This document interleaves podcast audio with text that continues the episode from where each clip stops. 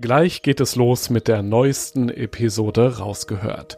Vorher noch ein kurzer Hinweis. Die Freiluftsaison geht wieder los. Erlebe hochwertiges Abenteuer-Equipment zum Anfassen und Ausprobieren. Dazu spannende Vorträge, Workshops und entspannte Abende in den coolsten Outdoor-Locations deutschlandweit. Auch in deiner Nähe. Check jetzt alle Termine auf globetrotter.de slash Freiluft und komm kostenlos vorbei. Rausgehört Glücklicherweise leide ich gar nicht unterm Schweinehund. Also ich bin eher ein Mensch, den musst du wegreißen von der Arbeit, vom Schreibtisch, von der Tastatur, weil ich das echt liebe. Am Schreibtisch zu sitzen und so eine Reise aufzubereiten, da bin ich extrem bei mir selbst. Also ich tauche wirklich massiv ab. Ich glaube, das ähm, Haus, auf das ich aus meinem Fenster schaue, könnte gesprengt werden und ich würde es nicht merken, äh, während ich schreibe, weil ich da wirklich so mittendrin bin und weil ich eine Reise so richtig erst am Schreibtisch verstehe. Einfach nur reisen? Viel zu langweilig. Medi Host denkt weiter und macht aus ihren Reisen mehr als eine tolle Erinnerung. Sie schreibt Bücher, produziert Videos, wird für Multimedia-Vorträge gebucht und hat auch einen eigenen Podcast. Die Magdeburgerin nutzt so geschickt ihre Leidenschaft für Abenteuer und fremde Länder, um damit auch noch etwas Geld zu verdienen. Die Reisejournalistin ist erklärte Aussteigerin und deshalb am liebsten unterwegs. Zu Fuß, auf dem Rad oder mit dem Zug. Gerne Europa, am liebsten umweltfreundlich umweltfreundlich und nachhaltig. Ob alleine reisen oder mit einer befreundeten Fotografin, immer wieder werden Reisen zu großen Geschichten. Mittlerweile hat die studierte Journalistin fast die ganze Welt gesehen. Ich möchte von Medi wissen, wie es ihr immer wieder gelingt, mit viel Selbstdisziplin ihre Reisen und Reportagen zu planen, wie sie das Pilgern für sich entdeckt hat, welche Tipps sie für Alleinreisende hat und warum möglichst jeder einmal eine echte europäische Radtour unternehmen sollte auf einem der länderverbindenden Euro-Velo-Radwege. Rausgehört. Ich bin Joris, Reisereporter bei Globetrotter und treffe in diesem Podcast beeindruckende Menschen, die das Abenteuer in der Natur suchen, die eine ganz besondere Geschichte haben, von denen wir lernen können und die Lust aufs Reisen machen, auf das draußen erleben. Hallo Medi. Hallo Joris. Na, wie ist es? Gut, sonnig, ein bisschen kühl gerade, aber ich blicke aus meinem Bürofenster und sehe einen blauen Himmel. Das ist schön. Hier nämlich auch. Wir sind ja, man hört es, äh, zusammengeschaltet. Also sitzen nicht gegenüber, wie ich das sonst bei vielen Podcast-Episoden hatte, sondern dank Corona mal wieder getrennt, aber von Büro zu Büro verbunden. Hast du es dir denn gemütlich gemacht für unser Gespräch? Auf jeden Fall. Ich habe äh, mich zwar auf meinen Bürostuhl gesetzt, aber ich habe so einen guten Bürostuhl, dass ich mich da auf jeden Fall auch für so ein entspanntes Gespräch wohl genug fühle. Alles schick. Sehr schön. Dann können wir ganz entspannt vielleicht anfangen mit dem Globetrotter-Profil. Alter. 34 Jahre. Beruf. Journalistin und Autorin und Podcasterin und Referentin. Mein größtes Abenteuer. Ja, da gibt es natürlich viele. Das wundert dich wahrscheinlich nicht, aber ich würde an der Stelle mich gern zurückerinnern an meine allererste Reise ohne Eltern. Das war nach dem Abitur. Da bin ich mit Freunden zusammen losgezogen. Wir haben uns die Lofoten wandernd angeschaut und hatten alles dabei, ne? Zelt, Rucksäcke, aber auch viel zu viel. Und das war insofern auch das größte Abenteuer, weil wir einfach so unerfahren waren. Wir haben echt Fehler gemacht bei der Routenplanung Planung, bei der Wegwahl, äh, sind im Nassen losgelaufen, hatten irgendwie zu viel Krempel dabei, aber das ist uns so in Erinnerung geblieben, dass wir jetzt so viele Jahre später, wenn wir uns sehen, was zum Teil noch der Fall ist, was echt großartig ist, immer wieder gern da in Erinnerungen schwelgen. Der schönste Ort der Welt. Ja, auch da tue ich mich natürlich schwer, weil ich ganz, äh, ganz äh, schwer die Landschaften irgendwie äh, gegeneinander aufwiegen möchte, weil es gibt so viele tolle Orte, die ich sehen durfte. Aber ich habe tatsächlich festgestellt, dass der schönste Ort immer der ist, wo ich tollen Menschen begegne. Zum Beispiel, ich habe ein Auslandssemester während meines Journalismusstudiums in Kanada, in British Columbia gemacht und da gab es ein ganz geniales, spontanes, nicht geplantes Wochenende am Langford Lake, ganz kleiner, schöner See. Und da bin ich mit Einheimischen ins Gespräch gekommen. Die haben mich eingeladen, zu einer Bootstour mitgenommen, zum Grillen. Und ich war da irgendwie so in deren Lebenswelt drin und so warm bin ich da aufgenommen worden. Und das ist es tatsächlich, was ich überall auf der Welt am schönsten finde, da, da wo tolle Menschen sind. Diese Begegnung werde ich nie vergessen. Ich nenne ihn meinen isländischen Wikinger. Ich bin zusammen mit meiner Freundin Cornelia vor vielen Jahren auf Island gewesen und uns ist das Geld ausgegangen für die Busfahrten, so dass wir gesagt haben, hey, hier muss jetzt irgendwie eine andere Lösung her. Lass uns doch mal mit dem Trampen probieren. Da haben wir angefangen per Anhalter zu fahren und da haben wir natürlich Menschen kennengelernt und einer von diesen Menschen, das war unser isländischer Wikinger, ganz verlebter Typ, zottlige Haare, ungekämmt, drei Tage Bart, ein Auto, was voll beladen war mit Einkäufen, mit ähm, Gestrüpp, mit Blumen, mit lauter seltsamen Dingen und der hat uns da reingestopft, okay. mitgenommen und uns eingeladen und dann sind wir da bei ihm zu Gast gewesen. Der hatte dann auch noch Kinder und das kleine Mädchen hat bei uns im Zelt geschlafen, zwei Personen Zelt, echt kuschelig und am nächsten Morgen ist die mit uns noch mitgelaufen. Also es war eine ganz skurrile Zeit mit ihm und äh, ja, war echt eine abgefahrene Begegnung. Das ist halt so. Die coolsten Menschen, die unerwartetsten Begegnungen, die hat man einfach unterwegs. Das sind die, die man eben nicht geplant hat. Ne? Das höre ich immer wieder. Ja, absolut. Mein coolster Moment. Ja, cool würde ich an der Stelle gerne äh, wortwörtlich nehmen, also im Sinne von kühl. Ich habe als Teenie mit meinem Vater zusammen ein Survival-Wochenende mal im Winter gemacht am Fichtelberg. Alles total verschneit und wir haben in äh, Zelten geschlafen. Also das war so, so eine Gruppengeschichte. Wir hatten das gebucht, da waren wir noch nicht so ganz so individuell unterwegs, aber jedenfalls äh, waren wir so eine Gruppe toller Leute, die die Lust auf Outdoor im Winter hatten und haben eben im Zelt geschlafen. Und ich erinnere mich daran, dass ich noch ganz gut, also wir reden so von ungefähr minus 10 Grad, Fichtelberg, ganz oh. viel Schnee. Ja, mhm. also echt richtig sportlich. Und ich bin auch gut in den Schlaf gekommen, weil wir vorher ein Lagerfeuer gemacht haben, also alle schön waren, da in die Zelte gekrabbelt und dann irgendwann so in den frühen Morgenstunden, also wenn es wirklich noch mal ein paar Grad kälter wird, bin ich dann immer wieder wach geworden und war dann in so einem ganz wirren Gemisch aus Traum und Realität, also einschlafen und wieder wach sein und habe irgendwann gar nicht mehr so richtig gewusst, oh, war das jetzt ein Traum oder warst du jetzt gerade wirklich wach? Und das ist ein ganz abgefahrenes Gefühl gewesen, was aufgrund dieser Kälte entstanden ist, ja, was ich auch hin und wieder immer mal denke, wenn mir gerade kalt ist. mein Herzschlagmoment. Das war, als ich nach vielen hunderten Kilometern Fußweg durch Nordspanien, also pilgernd, in Santiago angekommen bin, die Kathedrale plötzlich vor mir gesehen habe, parallel mit mir auch noch eine Gruppe junger Menschen, also auch Pilger, ankam, die ganz laut gesungen haben, als sie auch die Kathedrale erblickten und ich da einfach saß dann irgendwann, also ich habe mir die Schuhe ausgezogen, mich davor die Kathedrale gesetzt, die, die Kids haben gesungen, ich habe die Kathedrale gesehen und war total stolz auf das, was ich da gemacht habe, darauf, dass ich mich allein auf den Weg begeben habe und habe einfach nur pure Erfüllung und ja, sicherlich den einen oder anderen Herzschlag mehr gespürt. Die schlimmste Nacht meines Lebens. Als Wildzelterin gibt es da auch mehrere? das glaube ich, ja. da ist, es läuft ja irgendwie, da gibt es ja immer so Momente, wo du entweder dich durch Menschen oder Tiere oder Geräusche irgendwie ängstigen lässt. Was mir aber einfällt, und da würde ich gerne beim Thema Pilgern bleiben, ähm, ich bin 2008 das erste Mal auf dem Jakobsweg gewesen, damals zusammen mit meiner Freundin Cornelia. Und wir hatten äh, so ein billiges Discounterzelt dabei, weil wir eigentlich gar nicht im Zelt übernachten wollten letztendlich haben wir es dann aber fast jede Nacht gemacht. Und in dieser einen Nacht ähm, wurde es ein bisschen brenzlig. Ich muss noch dazu sagen, wir hatten beide ein bisschen zu viel Rotwein im Kopf, weil wir eigentlich uns eine Flasche Rotwein mit jemandem teilen wollten, die wir kennengelernt haben tagsüber. Und die meinte dann irgendwie so, oh sorry, das konntet ihr nicht wissen, äh, ich trinke während der Pilgerreise keinen Alkohol.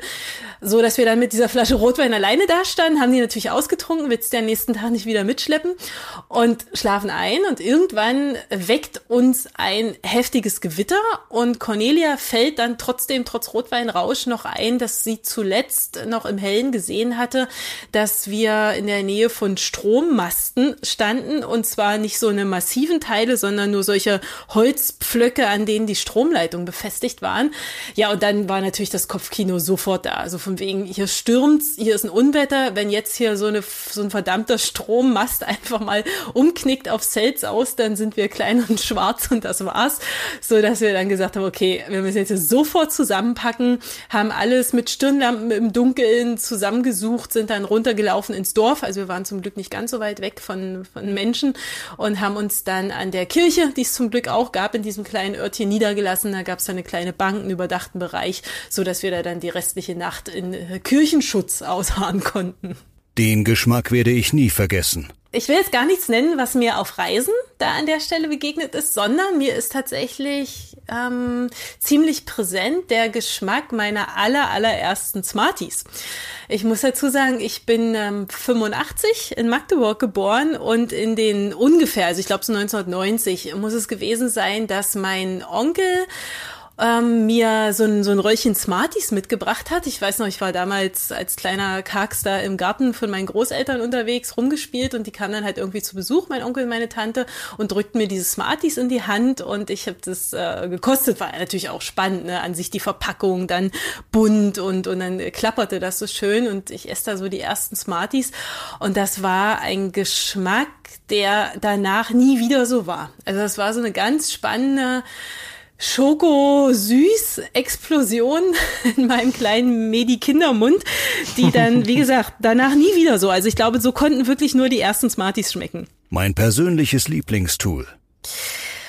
Ohrenstöpsel. Das ist tatsächlich was, was mich überall auf der Welt ruhig schlafen lässt, wo man sich auch irgendwie mal abkoppeln kann, selbst wenn man irgendwie am Flughafen sitzt oder auf lauten Bahnhöfen und du willst einfach mal so ein bisschen deine Ruhe haben, dann kann ich mich damit einfach mal ausklinken. Und ganz wichtig für mich, die ein großes Pilgerherz hat, in Pilgerherbergen ist es eigentlich aus meiner Sicht das absolute wichtigste Tool überhaupt, um gut schlafen zu können. Drei Sachen, die jeder Abenteurer zum Überleben braucht. Auf jeden Fall Ausdauer, sowohl mental als auch körperlich. Dann finde ich, kommt man mit Kreativität verdammt weit, weil ich bei Kreativität auch an ähm, Kreativität in Bezug auf Kommunikation denke. Also wenn ich mir, wenn ich da irgendwie gute Ideen habe, wie ich irgendwie was rüberbringen kann, dann komme ich natürlich auch, ohne eine Landessprache zu beherrschen, weiter. Und dann ganz praktisch gesehen, was ich auch immer dabei habe, ist ein ähm, Taschenmesser mit diversen anderen Tools, gern auch noch einer kleinen Zange dran und ja, was du so irgendwie brauchen könntest. Rausgehört. Ja, Medi, jetzt haben wir dich schon ein bisschen kennengelernt und auch gehört, du machst keine Mainstream-Reisen, sondern es ist immer mit so einer besonderen Story dahinter, weil klar, brauchst du ja auch für deine Videos, für die Bücher, auch für den Podcast, den du so machst. Wie wählst du eigentlich deine Reiseziele aus? Mm, also ich bin schon interessiert an schönen Landschaften. Also da schaue ich schon so, wie, wie sieht's aus? Was, was kann man machen? Kann man da vielleicht auch wild zelten? Das finde ich dann auch immer ganz schön. Klar, das kannst du letztendlich irgendwie auch überall machen und ich habe auch schon oft gezeltet, ohne dass es jetzt offiziell irgendwie erlaubt gewesen wäre. Das funktioniert.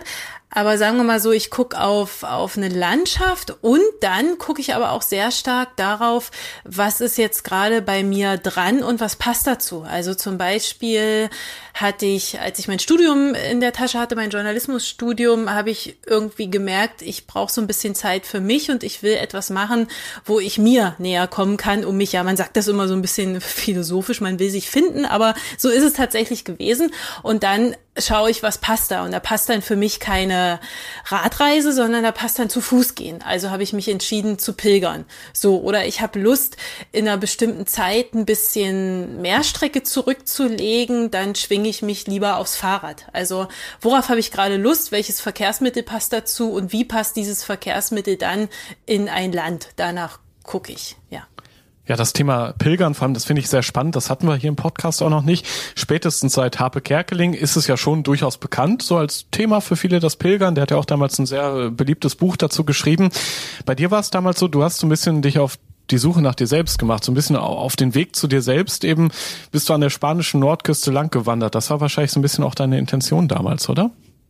Ja, genau, genau. Also ich wollte mich einfach nach dem Studium ein bisschen ordnen. Also es war jetzt nicht so, dass ich jetzt gar nicht wusste, wo soll es hingehen. Also für mich war schon dadurch, dass ich das erste Buch dann auch schon 2009 rausgebracht habe. Also 2011 hatte ich den Studienabschluss gemacht, 2009 kam das erste Buch raus. Das heißt, ich hatte schon eine Richtung, von der ich wusste, die macht mir Spaß und die möchte ich gern ausbauen. Aber ich wusste nicht genau, wie ich das machen könnte. Und um da einfach ein bisschen Klarheit zu kriegen, um mir nochmal Zeit für mich zu nehmen, hatte ich mich dann für den äh, nordspanischen Küstenweg entschieden. Wir wollen ja immer auch von, von den Abenteurern lernen hier im Podcast und ich finde so eine Pilgertour sehr spannend, weil vielleicht geht's auch vielen Hörern da draußen so, dass man ja so ein bisschen sich fragt, ah, wie geht's weiter im Leben? Ich will mal mir wirklich auch Gedanken machen können. Dafür ist ja so eine Pilgertour perfekt, eben auf dem Weg zu sich selbst sein.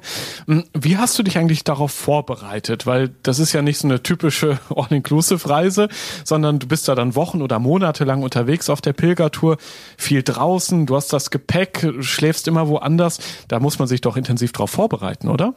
Das ging eigentlich. Also die Idee, das zu machen oder der Impuls, äh, der kam mit gar nicht so wahnsinnig viel Vorlauf. Ich denke, vielleicht so zwei, drei Monate vorher äh, wurde das so in mir wach, dass ich gespürt habe, mich zieht's wieder auf den Jakobsweg. Also es war auch gar nicht so eine Kopfentscheidung, das war wirklich so ein Gefühl von, irgendwas sagt mir, ich, ich möchte diesen Küstenweg gehen. Ich möchte wieder pilgern, es soll Spanien sein und es soll eine andere Route sein als die, die ich von 2008 schon kannte, so dass ich dann eigentlich gar nicht so wahnsinnig viel mehr machen musste. Also ich bin ja an sich schon als äh, Teenie outdoormäßig unterwegs gewesen und habe also alles Mögliche an Ausrüstung auch schon gehabt. Äh, von daher, das war jetzt nicht so der Punkt, was das Equipment angeht.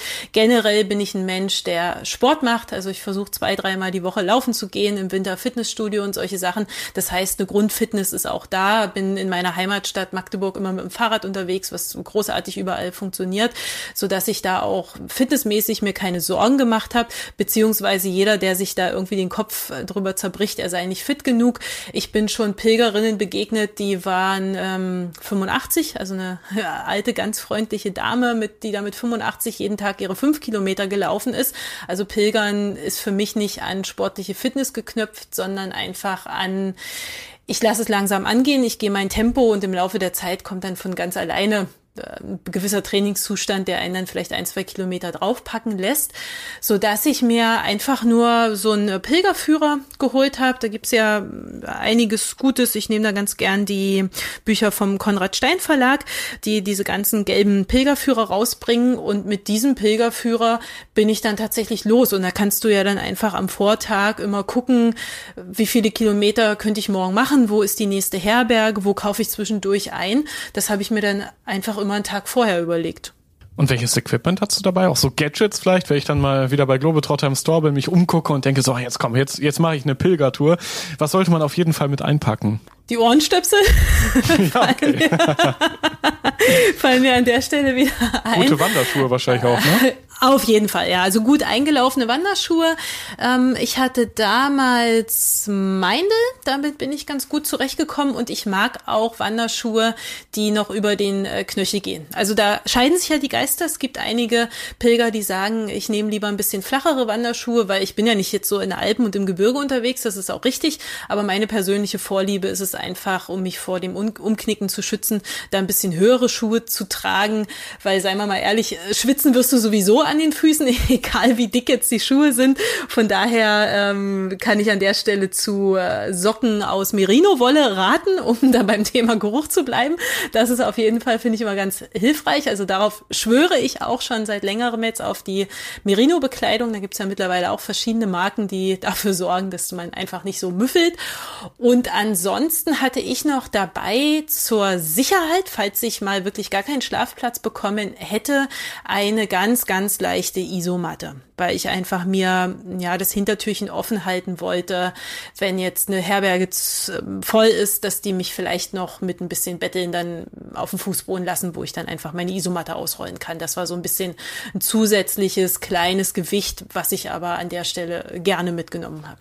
Oh, gutes, gutes Stichwort, das Thema Gewicht. Das habe ich jetzt in vielen äh, Folgen hier schon gehört, immer wieder, dass die meisten Abenteurer mit zu viel Gepäck auf dem Rücken oder auf dem Fahrradsattel oder sogar im Kanu losfahren, auf äh, ihr, in ihr Abenteuer starten. War das bei dir am Anfang auch ein Problem, dass man, oder dass du zu viel Gewicht hattest an dir? Ja, also gerade bei der allerersten Pilgerreise 2008, da hatte ich, glaube ich, sogar zwei, drei Reiseführer mit und irgendwie noch oder zwei Reiseführer und Kartenmaterial. Das war natürlich vollkommen überflüssig. Es reicht ein kleiner und Kartenmaterial brauchst du auch nicht, weil gerade auf den Pilgerwegen, das ist ja das Tolle, vor allem für Menschen, die so eine Orientierungsschwäche haben wie ich, dass du überall diese Markierungen hast. Also hast ja oh, die ja. gelben Pfeile, du hast Muschelsymbole. Das ist sehr hilfreich für solche Orientierungswunder in Gänsefüßchen, wie ich es eins bin. Von daher, ähm, ja, ich bin, glaube ich, alles in allem so mit elf Kilo unterwegs gewesen. Da sagt der ein oder andere Leichtgewichtsfan schon, das ist zu viel. Aber was ich ja auch dabei hatte, war dann noch eine Kamera. Zwar damals noch nicht die allerschwerste Ausrüstung. Jetzt bin ich tatsächlich gerade so auf meiner letzten Reise, die aber mit dem Fahrrad war, deswegen ging's, bin ich mittlerweile schon so mit fünf Kilo Technik unterwegs, weil ich dann Mikrofon, Wechselobjektive und das alles dabei habe. Aber damals war ich so all in all bei elf Kilo und das war für mich völlig in Ordnung. Damit habe ich mich auch wohlgefühlt, denn das Wichtige ist ja, dass der Rucksack gut sitzt, dass der top eingestellt ist, dass er auf dem Becken sitzt und wenn du einen Rucksack hast, der zu dir passt, dann finde ich, kommt es nicht so ganz auf 500 Gramm an oder ein Kilo. Wie war es unterwegs für dich? Was hat sich da in dir getan? Was hast du gesehen, geschmeckt, gefühlt? Also in mir hat sich ganz schnell etwas getan, nämlich das, dass ich gemerkt habe, und ich denke, das war schon so am dritten, vierten Tag der Fall, dass es einen Unterschied gibt zwischen Einsamkeit und Alleinsamkeit. Also dieses Wort ist dann auch im Laufe der Zeit entstanden, weil ich einfach gemerkt habe, es gibt Situationen, in denen bin ich allein und finde das aber toll, bin gerne allein. Und dann gab es aber auch Situationen, da habe ich mich tatsächlich wirklich einsam gefühlt, habe mir Menschen gewünscht und habe einfach ja festgestellt, dass man das nicht, dass man nicht sagen kann, wenn jemand ähm, allein ist, dass er dann automatisch einsam ist. Also einsam ist für mich ein Zustand gewesen, den ich dann ändern wollte, der sich nicht schön angefühlt hat. Und allein sein kann was ganz Großartiges sein. Also ich kann auch gut mit mir allein sein, auch wenn ich grundsätzlich ein sehr geselliger Mensch bin. Das habe ich schnell gemerkt und das wiederum hat mir auch die Augen geöffnet, so Sachen zu merken wie beim Laufen habe ich mich irgendwann, da war ich dann schon etwas länger unterwegs, da habe ich mich dann auch mal rangetraut, so eine kleine Alternativroute zu nehmen. Die war dann in meinem Pilgerführer auch noch so mit ausgeschrieben, dass man jetzt nicht den Hauptweg nimmt, sondern einfach so einen kleinen Schlenker am Meer lang machen kann und dass man dann auf das und das achten soll. Und dann war es ein bisschen genauer beschrieben mit hier an der Gabelung vor dem Gebüsch links, nächste wieder rechts und so weiter. Und ich habe das so gelesen und gelesen und versucht immer mir so schon gefühlt alle Schritte komplett bis zu diesem Punkt am Meer ähm, mir einzuprägen und habe irgendwann gemerkt, das ist da totaler Blödsinn, das funktioniert nicht. Ich kann mir nicht fünf Schritte oder die nächsten fünf Anweisungen jetzt alle merken, sondern ich lese jetzt erstmal so eine Sache und dann laufe ich bis dahin, dann nehme ich das Buch wieder in die Hand und dann lese ich, was ist jetzt der nächste Schritt. Und in dem Moment habe ich tatsächlich gemerkt, dass da eine riesengroße Parallele zu meinem Alltag und zu dem Thema, was ich mit auf die Reise genommen habe, mich nämlich zu finden und zu gucken, wie geht's jetzt beruflich weiter, dass da so eine Riesenparallele war, denn ich neigte und auch jetzt passiert das immer mal wieder, klar, so, so bin ich. Das äh, neige ich dazu, dass ich ganz viel planen und, und schon am besten die nächsten Schritte bedenken und ganz viel auf einmal will. Und da habe ich gespürt, nee, fahr mal einen Gang zurück, mach jetzt erstmal den einen Schritt und dann siehst du weiter, was ist der zweite und dann nach dem zweiten Schritt, dann gehst du erst den dritten und versuch nicht zu viel auf einmal zu wollen und zu viel zu forcieren und lass einfach auch mal ein bisschen die, die Zügel locker. Und das war in dieser Lebensphase für mich auch eine sehr wichtige Erkenntnis. Oh, sehr schön. Ja, ich glaube, da können sich viele reinfühlen, die auch zu Hause sitzen vor einem vollgeschriebenen Kalender, wo eigentlich schon das komplette Leben durchgeplant ist. genau. Wie ist das eigentlich? Was unterscheidet aus deiner Sicht das Pilgern auf dem Jakobsweg von anderen Wanderungen? Hat man da vielleicht ein anderes Gefühl? Ist der Spirit ein anderer? Weil es sind ja neben dir auch Pilger immer wieder unterwegs, die vielleicht auch anders denken als der klassische Wanderer.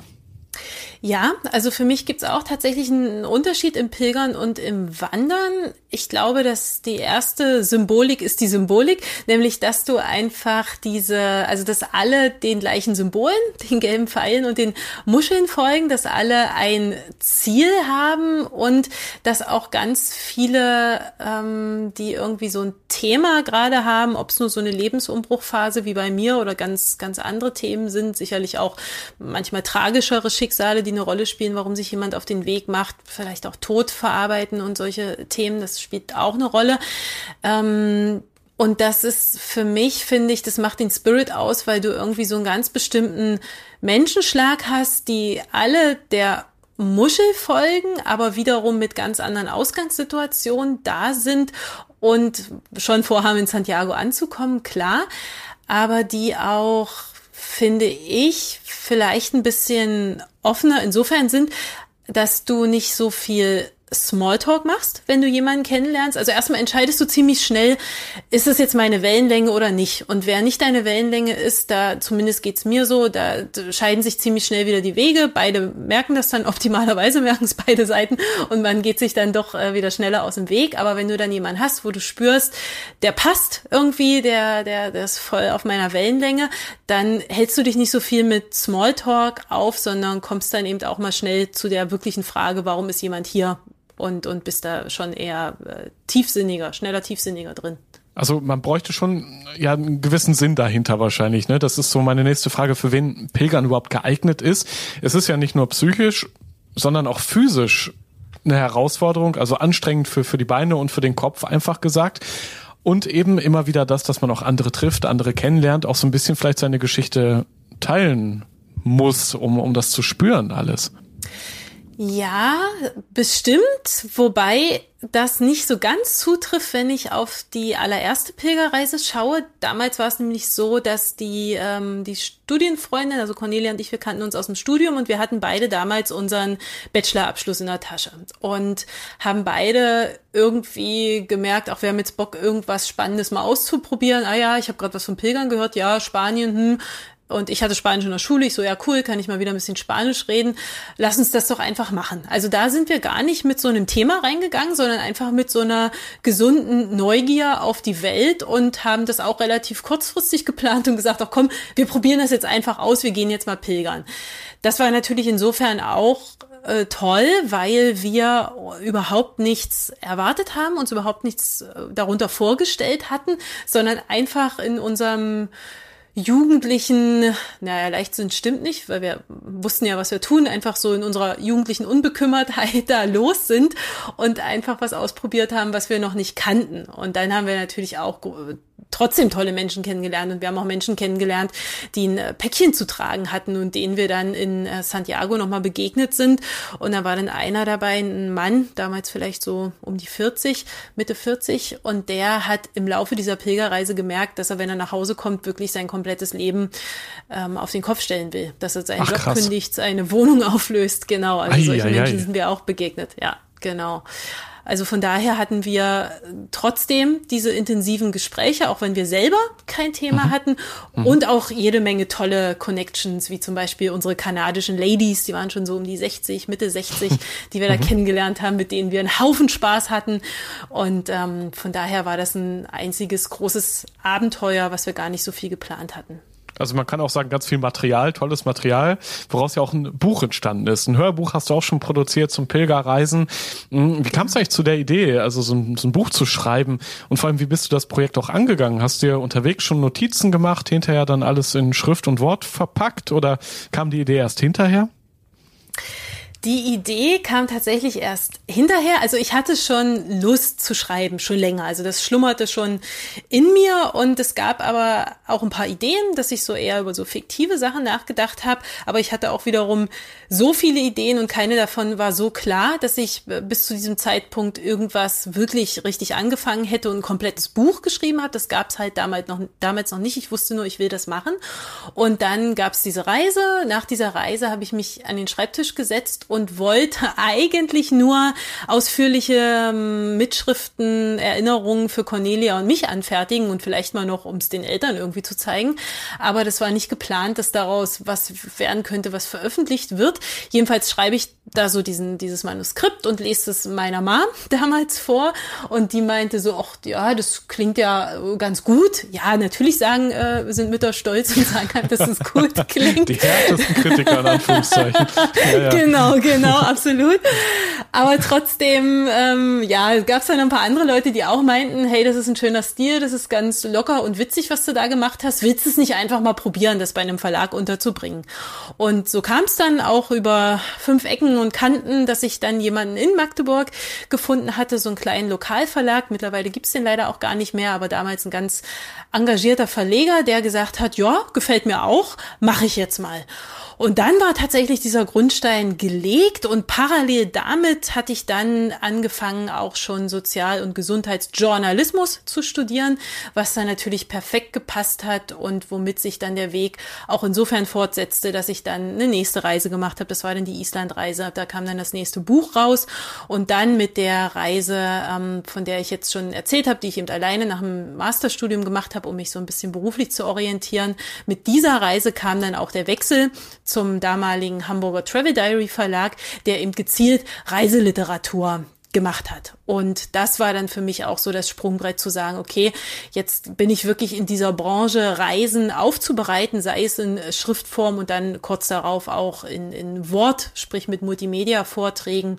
Und dann war irgendwie alles am Laufen. Dann kam eine Kooperation noch mit einer lokalen Kolumnistin, mit meiner Kollegin der Ines Möhring dazu, mit der ich so ein ähm, Entertainment-Programm habe. Da mischen sich so Entertainment und Reise.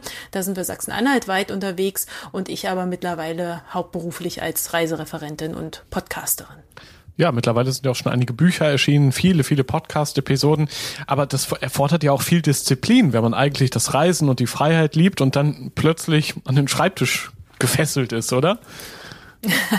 ja, Disziplin ist tatsächlich eine sehr wichtige Eigenschaft und ich bin auch äh, glücklicherweise leide ich gar nicht unterm Schweinehund. Also ich bin eher ein Mensch, den musst du wegreißen von der Arbeit, vom Schreibtisch, von der Tastatur, mhm. weil ich das echt liebe. Also zu am, am Schreibtisch zu sitzen und so eine Reise aufzubereiten, da bin ich extrem bei mir selbst. Also ich tauche wirklich massiv ab. Ich glaube, hier könnte wahrscheinlich das ähm, Haus, auf das ich aus meinem Fenster schaue, könnte gesprengt werden werden und ich würde es nicht merken, äh, während ich schreibe, weil ich da wirklich so mittendrin bin und weil ich, also ich liebe es auch so, weil ich eine Reise so richtig erst am Schreibtisch verstehe. Also in dem Moment, wo ich sie wirklich aufbereite, mir Gedanken darüber mache und mir auffällt, was hast du da eigentlich erlebt und wie, was hat das jetzt noch nachträglich mit dir gemacht, das passiert tatsächlich erst so richtig am Schreibtisch. Und deswegen will ich das auch gar nicht missen und deswegen gehört dieses Freisein auf Reisen mit dem Aufbereiten auch so eng bei mir zusammen. Eine andere spannende Reise, die du schon erlebt hast, von sehr vielen mittlerweile. Du warst ja unterwegs auf dem Euro Velo 6. Das ist ja ein Radweg, sehr gut ausgebaut, zum Beispiel auch ausgeschildert von der EU mitfinanziert. Wie war die Reise für dich mit dem Rad einmal quer durch Europa? Ja, das war auch sehr, sehr schön. Da hatte ich ein bisschen mehr Gepäck als elf Kilo dabei. Da waren es äh, 30 Kilo, die ich mir da auf mein Fahrrad gepackt habe. Aber ja, wie gesagt, davon dann auch schon irgendwie fünf Kilo Technik. Und diese Reise wollte ich machen, weil ich den Gedanken schön fand, einmal quer durch Europa zu fahren. Also wirklich von der französischen Atlantikküste bis zur rumänischen Schwarzmeerküste, durch zehn Länder, durch Hauptstädte, durch unterschiedlichste Landschaften und Kulturen. Und das ähm, auch ein bisschen wieder unter so ein bestimmtes Licht zu stellen. Also ich mache es auch immer ganz gern bei meinen Projekten. Das habe ich zum Beispiel auch in Albanien gemacht, dass ich so kleine Kunstprojekte einbaue. Und eins meiner Lieblingsprojekte ist mein Glücksprojekt. Das heißt, ich frage die Menschen in anderen Ländern oder auch gerne in meiner Heimat danach, was sie glücklich macht. Ich finde es einfach sehr, sehr spannend zu sehen, wie gleich und unterschiedlich die Antworten ausfallen können. Und das Ganze halte ich dann auf Fotos fest. Und das habe ich eben auch auf dieser Eurovelo 6 Reise gemacht. Und das war einfach schön zu gucken, oder was ich eben auch rausfinden wollte, war, welche Antworten bekomme ich, wenn ich in Frankreich nach dem Glück frage und wie sieht es zum Beispiel in Serbien aus?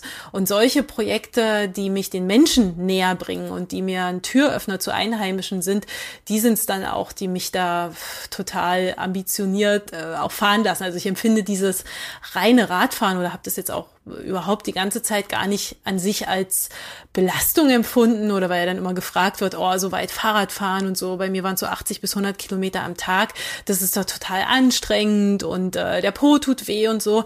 Aber das ist es tatsächlich gar nicht, weil auch hier, finde ich, gilt genauso wie beim Pilgern, mach so irgendwie dein Ding in deinem Tempo, bau Pausen ein, nimm dir Zeit und lass es nicht zur körperlichen Belastung werden, sondern genieße einfach das Kennenlernen der, der Umgebung und der Menschen um dich herum. Und das habe ich getan. Das sind ja insgesamt 5000 Kilometer von der Atlantikküste in Frankreich bis rüber eben nach Rumänien, Schwarzmeerküste.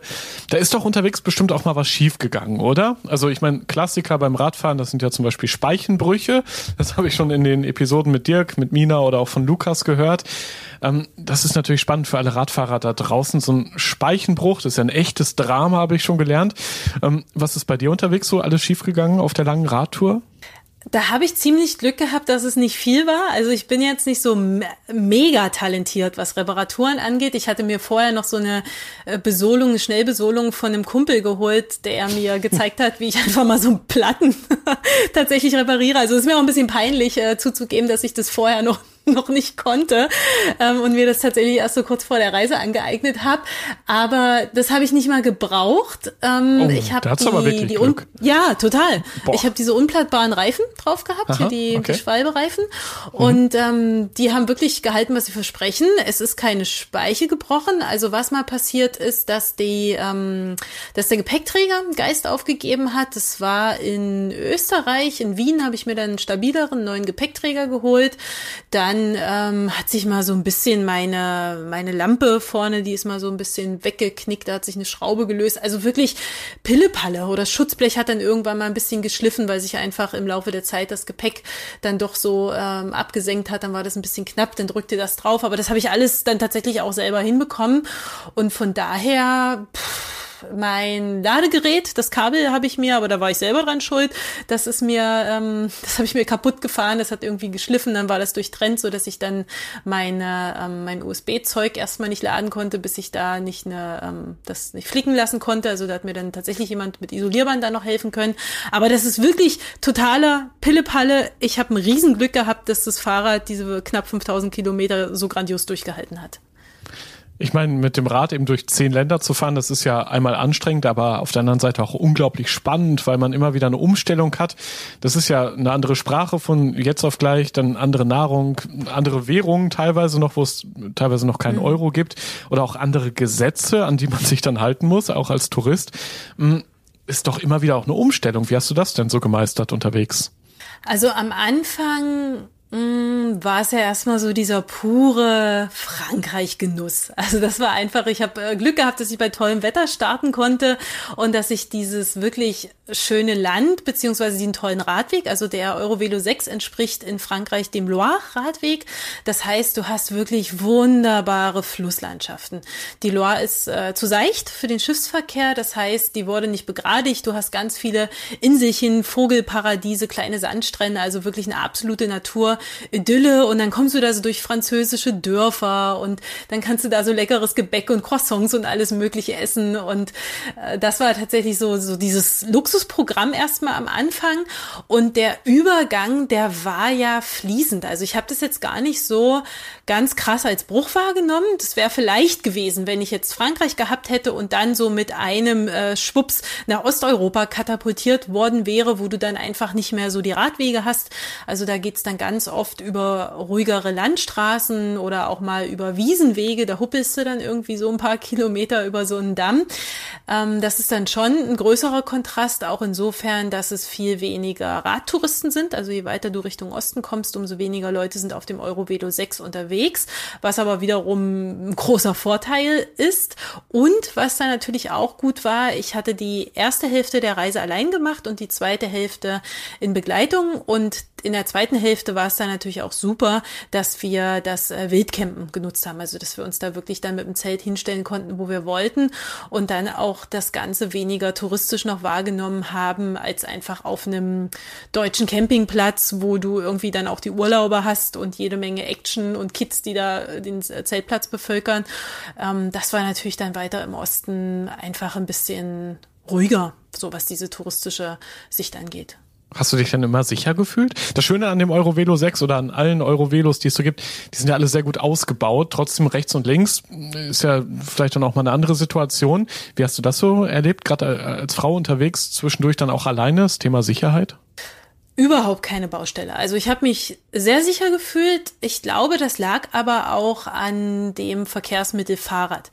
Ich denke, es ist immer noch ein bisschen was anderes, wenn du als Frau alleine durch ein abgelegenes spanisches Dorf läufst. Also da gab es auch mal eine Situation, die mir beim Pilgern allein in Spanien mal kurz das äh, Herzchen in die Hose geschickt hat, äh, weil da einfach so ein ja, Typ am Wegesrand stand, der irgendwie jetzt so äh, nicht so nett wirkt. Der hat nichts gemacht, alles gut, alles schick, nichts passiert. Ich will dem auch gar nicht so viel Gewicht geben. Aber ich glaube, mit dem Fahrrad und deswegen äh, der Unterschied zu der Pilgerreise zu Fuß, also hier mit dem Fahrrad allein habe ich mich wirklich immer sicher gefühlt gefühlt, weil ich einfach das Gefühl habe, wenn da mal mir jetzt jemand doof kommt aufs Fahrrad, springst du dann doch mal auf und kannst mal fix auf 20 km/h hoch und bist weg, als das jetzt zu Fuß der Fall gewesen wäre.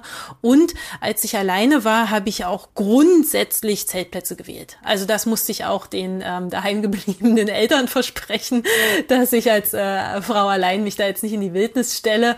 Insofern war das auch natürlich ja ein ganz sicheres Gefühl. Also wenn du da einfach so ein schicken französischen oder deutschen Campingplatz hast, wo einfach andere Radler auch dann noch in der Nähe sind oder Familien. Also da kann dich ja irgendwie keiner entführen.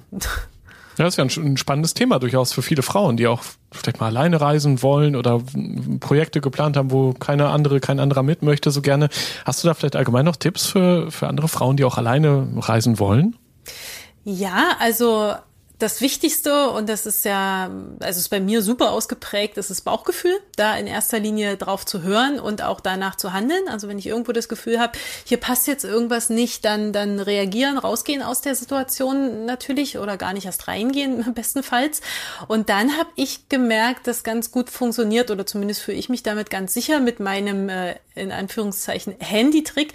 Das heißt, ich habe ähm, schon mal so getan und fand es, glaube ich, auch sehr wirksam, als würde ich telefonieren. Das Handy war zwar aus, aber das sieht ja die Person nicht, die da vielleicht in der Nähe dich gerade irgendwie beobachtet oder wenn du dich beobachtet fühlst, einfach mal lieber schon mal präventiv das Handy rausholen, ans Ohr drücken und irgendwie erzählen oder ähm, auch wenn man jetzt vielleicht so in einer Großstadt im Park joggt und irgendwie da mal am anderen Ende des Parks äh, so ein Huckeduster stehen sieht und du denkst so, ah, hm, ist jetzt ein bisschen blöd und ähm, dann habe ich auch einfach schon mal so getan, als würde ich jemanden zuwinken, der dann vielleicht auch auf der anderen Seite des Parks hm, gerade sein könnte. Ja. Also ja, vorgeben zu telefonieren, zuwinken und dem Bauchgefühl vertrauen. Und wenn man sich eben traut, und man muss sich ja auch gar nicht mal Sorgen machen, wenn man sich dann traut, hat man natürlich als Alleinreisende, in dem Fall du eben auch ganz besondere Erlebnisse, nehme ich an, unterwegs. Eben das Alleinreisen kann man ja auch sehr genießen. Wie du es eben schon gesagt hast, es gibt ja sowas wie Alleinsamkeit auch. Ja, genau. Also was ich wirklich auch beim Radeln und beim Laufen beide Male genossen habe, dass, dass ich einfach so mit meinen Gedanken, die ich jetzt gar nicht so unbedingt immer selber zu fassen kriege. Also ich könnte dir jetzt ganz schwer sagen, was habe ich den ganzen Tag über gedacht, als ich da in Frankreich auf dem Rad saß. Wahrscheinlich auch, ähm, was, was koche ich mir heute? Welche Soße werfe ich über die Nudeln drüber? Also so eine banalen Sachen sind es wahrscheinlich auch ganz viel. Oder einfach, was ist hier gerade um mich herum? Wie sieht's hier gerade aus? Da habe ich natürlich auch immer sehr versucht, die Gegenwart sehr intensiv wahrzunehmen, was ja auch dann für meine Arbeit am Schreibtisch als äh, Reisebuchautorin dann im Nachhinein ganz, ganz wichtig ist. Ähm, und ansonsten ist es natürlich so, wenn du allein unterwegs bist und ich denke auch als Frau, ich habe zwar keinen Vergleich, aber ich glaube, man hat noch so ein bisschen den Vorteil, dass der ein oder andere einem vielleicht auch bewusst was Gutes tun will. Also zum Beispiel habe ich mich verfahren, das war noch in Frankreich und bin dann ganz spontan auf einen Kaffee eingeladen worden von einem Mann, der, wo ich auch erstmal so Bauchgefühl kurz habe abchecken lassen, hatte aber gleich ein ganz gutes Gefühl, dass es einfach nur ein lieber Kerl ist, ist, der mir jetzt hier einen heißen Kaffee spendieren will, weil ich durchgefroren und nass bin. Und am Ende war es auch großartig, habe ich mit dem geplaudert, übers Glück geredet, durfte ihn fotografieren, habe den besten Kaffee meines Lebens bekommen. Also ich glaube, man hat noch so ein bisschen so ein extra, hm, man löst vielleicht noch so ein extra, die, der will ich jetzt was Gutes tun, der will ich beschützen, die sieht lieb aus, äh, die wird mich nicht überfallen, das ist eine nette Frau mit einem Fahrradbonus. Den hat man, glaube ich, als alleinreisende Frau. Wie war das eigentlich am Ende nach deiner Euro Velo 6 Tour? Ich finde ja, man merkt sich im Nachhinein vor allem immer Gefühle, die man hatte so unterwegs.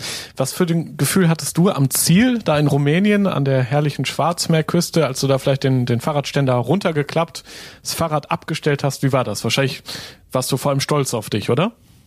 Ja, ja. Also es war so ein einfach nur so, boah, krass, du bist jetzt fast 5000 Kilometer Fahrrad gefahren und du hast das, was du dir am Anfang ausgemalt hast. Also ich habe ja so Vorstellungen im Kopf gehabt von, wie wird das sein oder äh, werde ich da, also werde ich wirklich ankommen, habe ich eigentlich nicht nie ernsthaft dran gezweifelt, es sei denn, es wäre jetzt irgendwie wirklich ein schlimmerer Defekt dazwischen gekommen oder so. Aber ich wusste oder konnte mir schon gut vorstellen, dass das alles gut funktioniert und ich das auch packe. Aber dann wirklich so die Realität zu haben und auf dieses schwarze Meer zu gucken nach all diesen Kilometern, nach den Wochen, das war schon ein Gefühl, was auch so schnell gar nicht greifbar war. Also ganz am Anfang war es sogar so die ersten Stunden nach der Ankunft, warst du dieses, ja, ich bin jetzt da toll. Aber so das wirkliche Feeling kam dann noch so die, die ein, zwei Tage danach mit ein bisschen Zeit und, und wirklich mit ein paar Abendstunden und Sonnenuntergang am Meer angucken. Und damit kam dann auch erst so, die Realisierung oder auch eher so der Gedanke an das Zurückliegende, so von wegen, boah, ich, wenn ich jetzt an Frankreich denke, wo ich den und den oder wo ich eben zu diesem Kaffee eingeladen worden bin, das ist einerseits vom Gefühl so gewesen, als wäre es ewig her gewesen und andererseits hatte ich das Gefühl, das war doch gerade erst gestern und ist jetzt nicht schon x Wochen und 4000 Kilometer her. Also von daher ist das auch ein ganz ambivalentes Gefühl gewesen viel von den Erinnerungen wird ja auch so richtig erst gefestigt im Kopf, habe ich immer den Eindruck, wenn man davon erzählt, hinterher von den ganzen Erlebnissen. Das tust du ja auch in deinem Podcast, da geht es dann ums Thema Aussteigen. Ähm, ja, wo eben sehr viele auch schon von dir interviewt wurden, andere Aussteigerinnen, Aussteiger. Was ist denn für dich so begehrenswert eigentlich aus dem Alltag auszusteigen, einfach mal alles hinter dir zu lassen? Also ich muss erst mal sagen, ich finde, Ausstieg kann vieles sein. Deswegen stelle ich die Frage auch gerne immer wieder anderen Menschen, weil ich einfach super spannend finde, wer wie einen Ausstieg definiert. Und selbst für mich ist ein Ausstieg auch ähm, nicht unbedingt immer jetzt so eine, so eine ganz lange Reise wie die Eurovelo-Tour, wo ich wirklich zehn Wochen nicht in meiner Heimat war, sondern kann auch tatsächlich mal so ein kurzer Wochenendausstieg sein. Oder ich habe mal eine Nacht auf dem Balkon bei mir verbracht und habe mir das ganz gemütlich gemacht mit Kerzen und eine Pizza bestellt und die auf dem Balkon gegessen und dann irgendwie draußen geschlafen. Also das war für mich auch so ein Mini-Ausstieg. Also von daher begreife ich den Begriff auch äh, groß und klein. Und ich finde es immer ganz äh, schön, auch nicht nur über die Reise zu reden, deswegen auch der Name der Podcast für Ein- und Aussteiger, weil ich unbedingt auch äh, eine Reise grundsätzlich in das Leben einordnen möchte. Also ich will von meinen Interviewpartnern immer wissen, in welcher Lebenssituation habt ihr gerade gesteckt, als ihr eure Reise gemacht habt, was hat die Reise zwischenzeitlich bei euch bewirkt und wie ging es hinterher noch weiter. Denn das ist immer das, wo ähm, viele Reiseberichte auch aufhören. Man liest dann so vom, vom Ende einer Reise zum Beispiel oder sieht irgendwelche Berichte und dann endet das mit dem Ankommen. Aber gerade danach, wie du schon richtig sagst, passiert ja ganz viel. Und das auch zu zeigen, was passiert danach und was kann mir so eine Reise in der Persönlichkeitsentwicklung geben, das will ich zeigen. Und deswegen kam es auch zu der Idee mit dem Podcast. Gutes Stichwort übrigens, wie es weitergeht. Was ist bei dir noch so auf der Bucketlist, wenn wir endlich irgendwann mal wieder reisen dürfen nach dieser ja, Corona-Krise? Wohin geht's für dich dann? Oh, ich habe noch so vieles vor. Ich habe jetzt angefangen, so ein bisschen mit einem Online-Kurs ähm, Russisch zu lernen. Ich mag gern äh, so ein bisschen mehr in die Region, also entweder direkt Russland fände ich spannend oder eben auch in andere Staaten, wo man mit Russisch dann immer noch ganz gut durchkommt. Das interessiert mich. Ähm, dann interessiert mich sehr, was das Thema Pilgern angeht. Ähm, es ist auch irgendwie so einmal Pilgerin, immer Pilgerin. Ähm, ich glaube, ich mich zieht's irgendwann noch mal auf die Via de la Plata Das ist ein fast 1000 Kilometer Jakobsweg, der von Sevilla hochgeht nach Santiago, also von, von Süden hoch durchs Land. Der interessiert mich noch und Ansonsten mal gucken. Also ich habe tatsächlich auch, während ich so wie jetzt, jetzt schreibe ich ja gerade am Buch über die Euro-Velo-Reise, was dann äh, zur Leipziger Buchmesse 2021 rauskommt, da, äh, während ich da noch drin bin in so einer Reise und sie aufbereite, entsteht tatsächlich auch noch kein konkreter neuer Projektgedanke, weil ich ja eben gerade noch in dieser intensiven Verarbeitung der, der letzten Reise bin. Sag mal, hast du noch ein paar schöne Reisetipps für Deutschland? Also klar, ich meine, wir müssen uns ja alle an die Regeln halten, die ja auch immer wieder angepasst werden. Das ist ganz wichtig, dass man das vorher checkt. Aber wenn dann wieder was möglich ist, was würdest du so empfehlen, hier in Deutschland Urlaub zu machen? Ähm, ich kenne so ein paar Stücke von der oder ein paar Abschnitte von der Via Baltica. Also da geht's von Usedom aus los. Und ähm, also wenn man Lust hat, äh, auf deutscher Seite zu pilgern und so den Norden mag, dann finde ich die Via Baltica ganz cool. Da habe ich ja auch eine Interviewpartnerin bei mir im Podcast, die da ausführlich drüber erzählt hat. Ähm, ansonsten mag ich auch den äh, Süden Deutschlands. Da finde ich, kann man auch ganz cool Klettersteige gehen. Das habe ich so in meiner Jugend auch viel gemacht. So die Region um Mittenwald. Da sind ein paar schöne Klettersteige. Wer da ein bisschen mehr Lust hat, äh, körperlich auch was zu machen.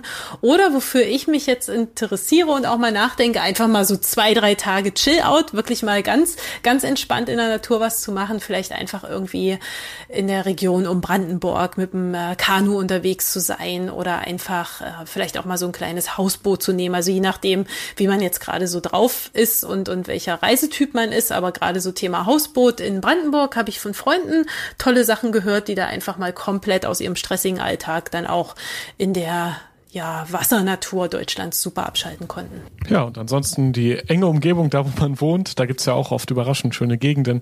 Ich kenne das hier in Ostwestfalen-Lippe, da hatte ich jetzt auch mal wieder Gelegenheit, einfach mal die, die Umgebung zu erkunden, was für schöne Wanderwege es hier zum Beispiel gibt, tolle Natur. Ja, das hat man sonst gar nicht so auf dem Schirm. Aber wenn es dann sowas wie aktuell ist, wo man nicht weiter weg kann, merkt man erst, in was für ein Paradies man auch zu Hause lebt, aktuell hier in Deutschland gibt es eben ja. auch so viel, was man noch nicht entdeckt hat und vielleicht entdecken könnte. Ja, Medi, vielen Dank, dass wir uns hier im Podcast kennengelernt haben quasi. Leider, leider nur zusammengeschaltet, vielleicht irgendwann auch mal persönlich in einem Gespräch, wenn du wieder ein neues Abenteuer erlebt hast. Vielen Dank auf jeden Fall für deine tollen Erlebnisse und dass du sie mit uns geteilt hast hier im Rausgehört Podcast. Ja, vielen lieben Dank für die Einladung. Es hat mir auch großen Spaß gemacht, in Reiseerinnerungen zu schwelgen und vielleicht klappt es ja bald mal mit einem persönlichen Sehen. Würde mich sehr freuen. Rausgehört Hui, eine echte Powerfrau, die Medi. Hat mich sehr beeindruckt, was sie alles schon erlebt äh, und äh, auf die Beine gestellt hat ja auch. Einfach mal los nach Spanien und pilgern oder quer durch Europa mit dem Fahrrad, viele Kilometer und Tage davon sogar alleine unterwegs. Das alles beweist auf jeden Fall ihr Abenteurerherz. Und dann sind auch durch diese Reisen ja noch viele spannende Bücher, Multimedia-Vorträge und Podcast-Episoden entstanden, die ich euch sehr empfehlen kann. Das war die achte Episode vom Rausgehört Podcast. Schon in zwei Wochen bekommst du hier die nächste Folge. Bis dahin schau doch gerne mal im Blog zum Podcast vorbei. Den findest du auf globetrotter.de slash magazin. Dort gibt es alle Infos zu meinen spannenden Gesprächspartnern, ihren Reisen und natürlich alles an Service, Beratung und Equipment für dein nächstes Abenteuer. Außerdem freue ich mich natürlich über dein Feedback. Wie gefällt dir dieser Podcast? Hast du noch Fragen an Medi oder die anderen Gesprächspartner aus den Rausgehört-Episoden? Schick uns gerne eine Nachricht über den Instagram-Channel oder über die Facebook-Seite von Globetrotter. Und natürlich freue ich mich auch über eine 5-Sterne-Bewertung für diesen Podcast. Ich bin Reisereporter Joris. Das nächste Abenteuer wartet schon. Erinnerst du dich an deine Lieblingsreise? Jetzt gibt es einen Podcast voller Lieblingsreisen. Erlebe mit uns spannende Outdoor-Expeditionen und schnür den Backpacker für abenteuerliche Regennächte auf der Isomatte. Wie der Nebel dampfend aufsteigt über dem Wasser. Ein richtig schöner Ort, um wach zu werden. Lieblingsreisen. Bier gibt's, sehr gut. Und Brezen sehe ich da zum Beispiel auch. Mhm. Cheers. Dein neuer Reisepodcast. Man muss einfach runterfahren, man muss Denken ausschalten und Fühlen einschalten. Hey, jetzt schwebe ich geradezu. Also ich fühle mich echt wie neugeboren. Super, super toll. Mit uns erlebst du Mikroabenteuer und die weite Welt. So. Wow. Bitte schön. Wir wollen ja nicht gleich den ganzen Laden leer essen. Ja, Sie wissen ja noch gar nicht, was das am Schluss kostet. Lieblingsreisen. Jetzt gehen wir über den Bazar in Marrakesch. Jetzt entdecken, abonnieren und mitreisen. Lieblingsreisen gibt es überall für dich, wo es Podcasts gibt. Kommst du mit?